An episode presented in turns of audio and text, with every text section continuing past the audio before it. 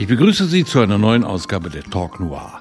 Mit mir am Mikrofon die Kritikerin Lore Kleinert und der Buchhändler Axel Stieler. Auch heute stellen wir am Ende wieder drei persönliche Empfehlungen vor. Diesmal Percival Everett, Erschütterung, Jonathan Lee, Der große Fehler und Ron Michanis, Vertrauen. Zuerst jedoch zu William Boyle und seinem Kriminalroman Brachland, der von einem unfreiwilligen Sturz eines Spielers von einer Brücke erzählt, der als Selbstmord eingestuft wird. Als Leser wissen wir, dass alle Beteiligten und Angehörigen von da an mit einer Lüge leben und daran zerbrechen, gefangen zwischen Sackgassen und Fluchtversuchen. Was mich zu der Frage bringt, wenn gleich zu Anfang die Hintergründe eines Verbrechens offengelegt werden, schwächt das die Spannung? Betrifft, schwächt das die Spannung überhaupt nicht in diesem Fall. Was weiß man denn? Man weiß, dass dieser etwas korrupte Cop Donny Parascandolo mal einen Sohn hatte. Der hat sich umgebracht. Seine Ehe hat das nicht überstanden, hat es nicht überlebt ja, er hat diesen spielsüchtigen Lehrer dann äh, auf unfeine Weise ins Wasser befördert und dessen Sohn dann auch noch gleich drangsaliert, angeblich um ein junges Mädchen, eine 15-Jährige, zu beschützen.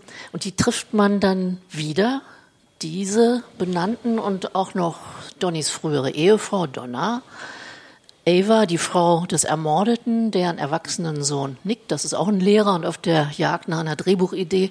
Ja, und eigentlich geht's dann erst richtig los, weil die alle sich jetzt verstricken und zwar gar nicht direkt über diese Tatsache, dass der Lehrer Giuseppe da im Wasser gelandet ist und sein äh, spielsüchtiges Leben da ausgehaucht hat, sondern ich habe immer so das Bild gehabt von einem Poolbillardspiel, wo so Kugeln aufeinandertreffen und dann rollen die, macht's klack und dann rollen die in eine andere Richtung. Dann macht's wieder klack und die Richtung ändert sich wieder und es passiert jedes Mal was und das baut der William Boyle so kunstvoll auf, dass ja, mit jedem Kapitel aus der Sicht dieser miteinander hintergründigerweise verbundenen Menschen wird so ein kleiner Baustein dazugefügt und das gibt ein immer klareres Bild, nicht nur über diesen Fall, sondern über viel mehr. Dabei belasse ich es erstmal.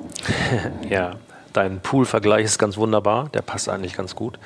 Ich fand den Einstieg auch ziemlich klasse und ich finde auch nicht, dass es den Spannungsbogen abreißt. Das braucht es schon. Das ist natürlich ganz schön. Es baut ganz im Gegenteil in diesem Fall auch Spannung im Hintergrund auf, weil man natürlich ein paar Bezüge hat, ein paar Informationen hat, die unsere Protagonisten nicht haben. Und das macht den Reiz aus. Ich muss allerdings auch sagen, dass nach dem super knackigen Einstieg äh, der Autor sich auch eine kleine Delle gönnt. Und ich finde, der Spannungsbogen nach dem Einstiegskapitel für mich ein bisschen abreißt. Ja, wenn man einen normalen Krimi erwartet, dann sehr wahrscheinlich ja. Weil das ist, äh, ähm, die Erwartung hat man ja, was man sehr gerne im Krimi macht, mit den Prologen. Ja, man zeigt dann vor allen Dingen das Opfer, das dann gerade durch den Wald rennt und so weiter, um die Spannung aufzubauen und alles Mögliche. William Boyle ist keiner von diesen Mainstream-Autoren. Der, dessen Schwerpunkt liegt da auch auf, die, auf der Figurenzeichnung, auf sie zu zeigen, wie sie in ihrem Alltag leben und so weiter. Man kann einen, einen solchen Einstieg auch dazu nutzen, um äh, dann so eine Detective Story äh, los, loszutreten. Aber das will Boyle nicht. Nein, der leuchtet den Hintergrund aus. Das Leben in diesem Viertel von Brooklyn, das ist ja ein ganz bestimmtes Viertel, wo seine anderen Romane auch angesiedelt waren. Und da blendet er wieder rein in diese einzelnen Leben mit wirklich also atemberaubender Genauigkeit, wie ich fand. Und zwar so, dass man nicht breit irgendwas sozialkritisches da erzählt bekommt, sondern durch wenige einzelne Sätze begreift, was diese Menschen, wie die da leben. Ich will mal ein Beispiel sagen. Ava Bifalco heißt die eine Frau, die von diesem Donny Parascandolo dann mitgenommen wird, weil sie auf der Verrazano Bridge liegen geblieben ist mit ihrem Auto. Sie weiß nicht, wer das ist genau, sie ahnt es auch nicht.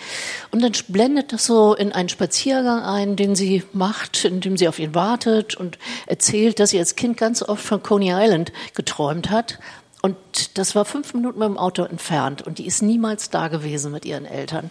Das ist so eine kleine Beobachtung, wo ich denke, ja, da weiß man viel mehr, als wenn da jetzt lange über die Verhältnisse ihrer Eltern geredet worden wäre. Sie sagt einfach, wir sind nie an den Strand, meine Eltern und ich sind nie hergefahren. Und das ist so eine Sehnsucht, wo sie sagt, das ist so nah und doch so fern gewesen für uns. So eine Sehnsucht, die auch bei anderen Protagonisten, das sind ja dann wiederum gar nicht so viele in diesem Roman, die sich da treffen und eben immer wieder aufeinandertreffen, auch wiederfindet. Das fand ich für einen Krimi, also das hat für mich das Ganze mit Spannung so aufgeladen, dass ich merke in diesem Buch, wie ticken die und wo kommt's her und das sparsam. Das fand ich toll. Ich fand es auch nicht schlecht. Ich hatte auch gedacht, er würde in eine ganz andere Richtung gehen dieses Mal, also verglichen mit den Romanen davor. Da hat er das einfach engmaschiger gemacht. Er lässt sich zwischendurch einfach Zeit. Und ich hatte eigentlich gedacht, dass der Kriminalfall gar keine Rolle spielt und äh, es eigentlich nur zur Figurenzeichnung dient. Und ich hatte eigentlich gedacht, er schreibt einen herkömmlichen Roman. Das hätte ich auch gar nicht schlecht gefunden und war dann überrascht, dass dann irgendwie im hinteren Drittel das Tempo wieder aufgenommen wird und äh, ja, nicht alle unbeschadet diesen Roman überstehen. Dass Boyle Action kann, haben wir in dem Vorgängerroman gesehen, eine wahre Freundin. Weil da passiert ein Teil nach dem anderen. Dann gibt es aber auch andere Romane von ihm, wo er sich wirklich der Figurenzeichnung völlig überlässt und ähm, ein Spiegelbild von Gravesend und Brooklyn bietet. Das Interessante an diesem Roman ist ja nicht das Verbrechen an sich, sondern wie das Verbrechen in den Alltag wirkt. Das heißt, wie überleben Überlebt der Sohn das? Wie überlebt die Frau das? Wie überlebt es ähm, der Polizist, der ja da mit, ne?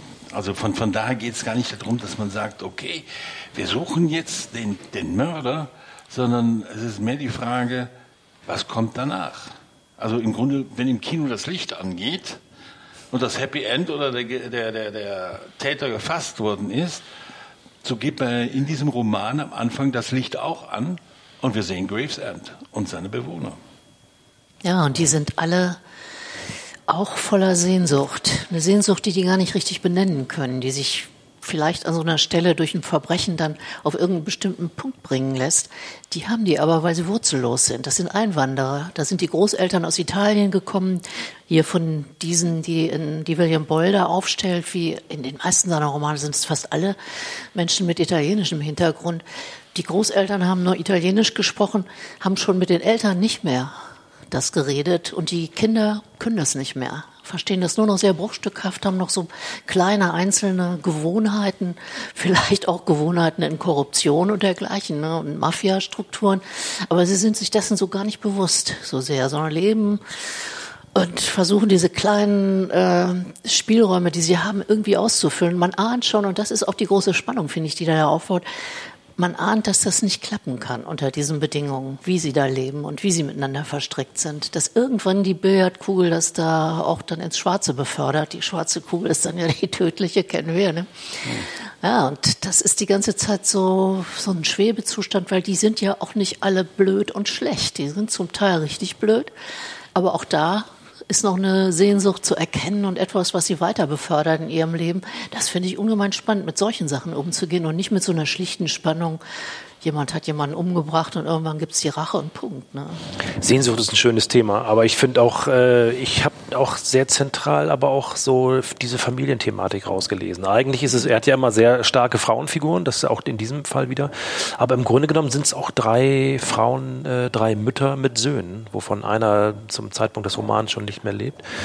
Aber das äh, sind auch irgendwie klassische Konstellationen. Das ist eigentlich ganz spannend, ja. Also er wirft uns im Prolog also quasi diesen ja, diesen Kopf äh, vor die Füße und die Tat eigentlich und dann baut er diese Familienszenerie auf und diese Frauenfiguren, die er da hat, die finde ich schon stark und dann gibt's ja diese Verwebung so. Ne?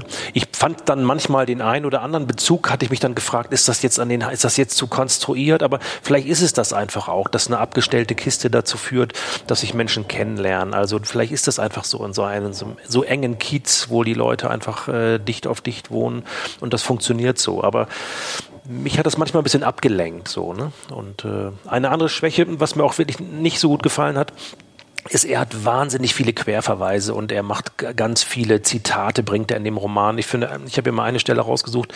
Das ganze Land steht ihnen offen.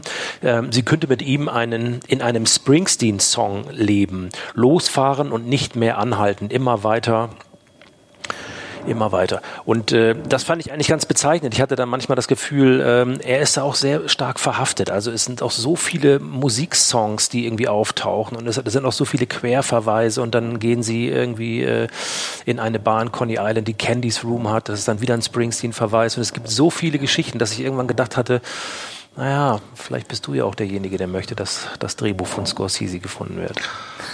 Na, das würde ich jetzt mal nicht sagen. Äh, ich glaube, dass du in deinem Leben auch mit Songs lebst, dass du auch mit Filmzitaten lebst, dass ähm, er ein Springsteen-Fan ist, hat mit diesem Lebensgefühl auch zu tun. Das, ich habe vor kurzem die Biografie von Springsteen äh, gelesen und ähm, dieses Lebensgefühl eigentlich wegzuwollen, nicht anzukommen und wieder zurückzukommen und gescheitert zu sein und so weiter, ist natürlich äh, in den Staaten viel näher dran, als wenn wir jetzt nur die Songs hören. Ich glaube, dass das auch ein Grundzug der amerikanischen Bevölkerung ist, dass ähm, dieser Wunsch, einfach weggehen zu können, neu anzufangen, wie ja auch in dem Roman es geplant ist. Mal geht es daneben, mal geht es gut. Aber der spiegelt sich natürlich auch in den anderen Sachen wieder. In Songs und in Filmen. Und ähm, ich finde das gut, dass er da Bezug drauf nimmt. Naja, die Popkultur spielt in den USA eine viel größere Rolle als bei uns. Ne? Gerade die Filme, wo da immer wieder drauf angespielt wird. Und ich fand das so witzig, dass er diesen Sohn der einen Frau hinter so einer Drehbuchidee da herrennen lässt, wo man schon ahnt, das wird nie klappen, weil die Figur, die kann er nicht besonders gut leiden. Das merkt man schon, den findet er einfach furchtbar blöd. Und jemand, der sagt, ein Hotdog zum Frühstück ist der amerikanische Traum, ahnt man schon, was dem wieder erfahren wird. Aber das ist elegant gemacht, wie er diese Idee äh, diese Popkulturidee dann intern in so einem Roman irgendwie auch kritisiert ne? und in Zusammenhang bringt mit dieser Wurzellosigkeit dieser eingewanderten Generation, die halt ja weg wollen aus ihrem Leben und es oft nicht schaffen und manchmal eben doch ne, in diesem großen Land. Ne? Ja, äh, so habe ich es auch gar nicht gemeint, sondern äh, mir war es einfach in, äh, in, Summe schien es mir dann zu viel so. Ne? Also das ist schon völlig in Ordnung, das Lebensgefühl, das passt schon so. Ne? Aber ähm, das ist eben sehr komprimiert und das ist mir dann zu, eine zu starke Intention beim, beim, beim Schreiben, beim Rauslesen. Ich finde andere Passagen dann eben einfach stärker. Ich finde diese Figurenzeichnung, wie du es vorhin schon äh, gesagt hast, die ist wirklich großartig, das ist klasse. Wiederhole mich gerne. Ich finde gerade die Frauenfiguren, finde ich, äh, sind wirklich, äh, sind wirklich toll rausgearbeitet. Die Männer kommen nicht ganz so gut äh, dabei weg, aber das schadet ja auch nichts. Ja, und man, äh, glaube ich, man darf eines nicht vergessen. Diese ganze Film, Welt und die Musik ist auch eingebunden in die Figuren, weil da sind Träume und Sehnsüchte, die daran ge geheftet sind. Und wie wir alle wissen, es gibt nichts Schlimmeres, als wenn wir uns ein Leben erträumen. Das kriegen wir meistens nicht wirklich in die Wirklichkeit übertragen.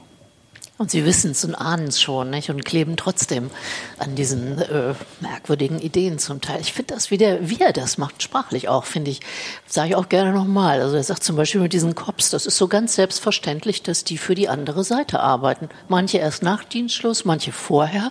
Und er sagte, sie haben alle jede Menge Dreck am Stecken, verraten sämtliche Überzeugungen, die sie mal hatten. So ist das eben. Ja, so ist das eben in diesem Viertel. Und das reicht, um das zu beschreiben. Dann weißt du, wie es da eben so, so ist. Und davon geht er aus, ne? von diesen Selbstverständlichkeiten, wo er die Figuren dann eben drauf tanzen lässt. Ne? Also ich bin, ich mag den nach wie vor sehr gerne und finde auch, dass er in jedem Roman wieder einen anderen Zugriff hat. Ja. Das ist immer neu. Das ist nicht so, dass eine Masche, gibt's ja auch oft, wenn die gut funktioniert, ist ja auch schön, ne? aber dass so eine Masche immer wieder wiederholt wird, das macht er nicht. Das ist der große Vorteil davon, dass er nur Standalones schreibt, dass er keine Serien schreibt. Dadurch kann er frei wählen. Das fand ich, äh, ich fand den Vorgänger auch klasse. Also äh, der ist dann wirklich auch sehr komisch. Und äh, das fand ich auch gut, dass er sich hier, also äh, es gibt hier auch komische Passagen, du hast es vorhin schon gesagt, ein paar kommen wirklich sehr trottelig rüber so, aber das ist gar nicht vordergründig und das ist auch gar nicht seine Intention. Und äh, das äh, hat mir auch gut gefallen. Also die Abwesenheit von Humor. Es ist mitunter schon ja, sind dann auch schon ein paar Zumutungen dabei, die man dann einfach erleben muss. So, ne? Und er schafft es auch bei den Figuren wirklich äh, Menschen unterschiedlicher Generationen noch zu skizzieren. So, ne? Also diese Müttergeneration, das ist ja schon äh, so eine Altersstruktur, ne? aber auch die jungen Leute. Ja, diese sehr ich, junge Frau. Ne? Bringt er irgendwie gut rüber. Hat er zwei junge Frauen, auch mit der Alice noch die zweite. Und ähm, das ist irgendwie, die sind gut, äh, gut beschrieben, gut skizziert. Mhm. So, ne? Also man ist dann wirklich dicht dran. Also ich hätte auch nichts dagegen, wenn er, wenn Scorsese das verfilmt. So ist es nicht. Ja. ich glaube, Scorsese, Scorsese, hat Lager voller Drehbücher, die er vielleicht irgendwann verfilmen soll, will oder kann. Ja. Die größte Ungeheuerlichkeit in diesem Buch ist ja, dass dieser dieses kriminelle Oberhaupt, nachdem der von der Brücke gestürzt ist, zu der Frau geht, zu der Ehefrau sagt, du, Schuld, du bezahlst oh, deine ja. Schulden weiterhin ab. Ja. Und das ist, ähm, ist ja ein Verbrechen. Aber es passiert so, wie als wenn ich dir eine Zeitung verkaufe, die Jungs tauchen da vorne an der Tür auf und obwohl es eine Alltäglichkeit ist, ist es doch ein Verbrechen. Und das ist schon hart, ne? wenn man dann auch noch erfährt, welche Beträge sie sich abknapst und dann sagt sie irgendwie, ich weiß nicht, ob es ernst gemeint ist, aber vermutlich schon, dass sie 70 Stunden die Woche dafür arbeitet und dann da so ein paar Piepen zusammenkratzt. Das ist schon eine harte Nummer. Das kriegt man in dem Nebensatz serviert und das ist sicherlich auch eine Stärke von ihm. Ne? Und damit zeichnet er natürlich das Gravesend und die umliegenden Straßen natürlich sehr prägnant, dass er nämlich weiß, wie das läuft. Nicht es waren nicht mehr die Gangster vor und schießen in irgendwelche, in irgendwelche Schaufenster, sondern ähm, man hat das Verbrechen, die, die, Kriminalität sowas von verinnerlicht, dass man Glück haben kann, wenn jetzt der eigene Sohn oder man selbst oder der Mann nicht da hineinrutschen. Ja, wenn der Mann spielsüchtig ist, das ist immerhin ein Lehrer gewesen. Das war nicht irgendwie ein kleiner Ganove, sondern das war ein Lehrer und auch dieser Sohn von ihm ist ja ein Lehrer, ein Hochschullehrer. Die sind alle da rein verstrickt in dieses System, was du da ja. benennst. Nicht? Und mit großer Selbstverständlichkeit. Schulden müssen bezahlt werden. Und wenn man beleidigt wird, dann äh, muss man auch sehen, was man daraus dann macht. Ne? Ja, und die Variation über die Liebe finde ich ja auch grandios, ja. muss ich ja. ganz ehrlich Das ist toll. Also, das ist, also wenn man sich vorstellt, wie da zwei Erwachsene zusammenkommen, auf welch merkwürdige Art und Weise und beide haben irgendwie so das Gefühl, äh, der eine, ja, Gott, bevor ich abnipple, gönne ich mir noch was. Und die andere hat das Gefühl, mir steht auch mal was zu. Ja. Das ist schon, schon gut gemacht. Ne? Sehr gut gemacht, ja. Wir wollen ja nicht spoilern. Ne? So eine Liebe finde ich ja. es gibt da mehrere Liebesgeschichten und ja. die sind auch wirklich sehr, sehr besonders und so klischeefrei. Das ja. finde ich auch gut. Das kann man auch ganz anders und blöd schreiben. Ne? Ja, ja. das stimmt. Und äh, obwohl auch ähm, Sex eine große Rolle spielt, äh, ist es aber gar nicht so vordergründig. Er kriegt es, äh, er kriegt es gut hin. Ja, nee, sprachlich und so, keine Vorwürfe. Alles gut. Gut, jetzt haben wir genug gelobt. Kommen wir zu den Empfehlungen. Ja, wo wir gerade in Amerika sind, fange ich gerne an. Ich wollte empfehlen von Jonathan Lee, Der große Fehler. Das ist ein Roman, der im Diogenes Verlag jetzt erscheint. Und da fragt man sich ja gleich, was macht so einen großen Fehler aus? Ist das ein Zusammentreffen vieler kleiner Fehler? In diesem Fall ist es so, dass äh, ein Mann, der als Vater New Yorks berühmt geworden ist und bis heute fast vergessen wurde, an einem Freitag, den 13. ausgerechnet, 1903 schon vor seinem Wohnhaus in der Park Avenue erschossen wird. Der wird ermordet. Der heißt Andrew Haswell Green den gab es. Das war tatsächlich der Mann, der den Central Park erfunden hat für New York. Der hat ihn erschaffen und die New York Public Library, das Metropolitan Museum of Art, of Natural History und noch vieles mehr, den Zoo an der Bronx. Also alles Dinge, die für das Gesicht dieser Stadt äußerst prägend waren und alles Orte, die allen offen stehen. Diese Geschichte erzählt der Lee ausgehend von dem Tod dieses Mannes, den er einerseits zurückblendet bis hin in seine Kindheit. Was ist das für jemand gewesen? Wie ist er groß geworden? Wie ist es dazu gekommen? Der kam aus ganz kleinen Verhältnissen. Sein Vater war äh, Farmer eigentlich auch nicht so richtig. Der war mal was Besseres, ist aber abgestiegen und hatte eine kleine Farm. Und das war nur Unbildung und äh, Gewalttätigkeit, die der da erlebt hat, bis er nach New York kam. Mit 15 Jahren, dieser Andrew Green. Und dessen Aufstieg äh, wird sehr genau beschrieben. Parallel dazu immer auch die Ermittlung von einem Polizeioffizier, der dann erforscht und versucht rauszukriegen, warum der Mörder, man weiß von Anfang an, wer es war. Das ist Cornelius Williams, ein Schwarzer, der angeblich wegen einer Frau ihn erschossen hat, gesagt hat, das hätte er tun müssen. Ja, und diese Erkundung und gleichzeitig, äh, das ist sozusagen der Fokus, wo er das Leben dieses Mannes betrachtet, wo es einige Geheimnisse gibt, die auch mit dessen Sexualität zusammenhängen. Er war nämlich wahrscheinlich homosexuell, also ziemlich sicher sogar, aber es wird nicht groß ausgespielt, sondern eigentlich wird erzählt, wie die Haltung dieses Mannes sich formte, nämlich aus Verzicht. Verzicht aus, auf Begehren, Verzicht auf Liebe, wie er sie sich vielleicht vorgestellt hat, weil es nicht anders ging in diesen Zeiten, in denen er da im 19. Jahrhundert eben die Stadt groß hat werden lassen und wie er da auch Karriere gemacht hat. Der Lieder ist durch eine ganz kleine Steinbank im Central Park auf diesen Namen aufmerksam geworden, hatte dann das Glück, die unveröffentlichten Tagebücher und Briefe von Green zu studieren da konnte er dann so die Muster seiner Gedanken in bestimmten Phasen seines Lebens äh, entschlüsseln sozusagen. Und in anderen Jahren hat jegliches Material gefehlt. Und das füllt er aus mit großem Einfühlungsvermögen, mit Humor und auch mit einer wunderbaren poetischen Sprache, die so einen Resonanzraum schafft.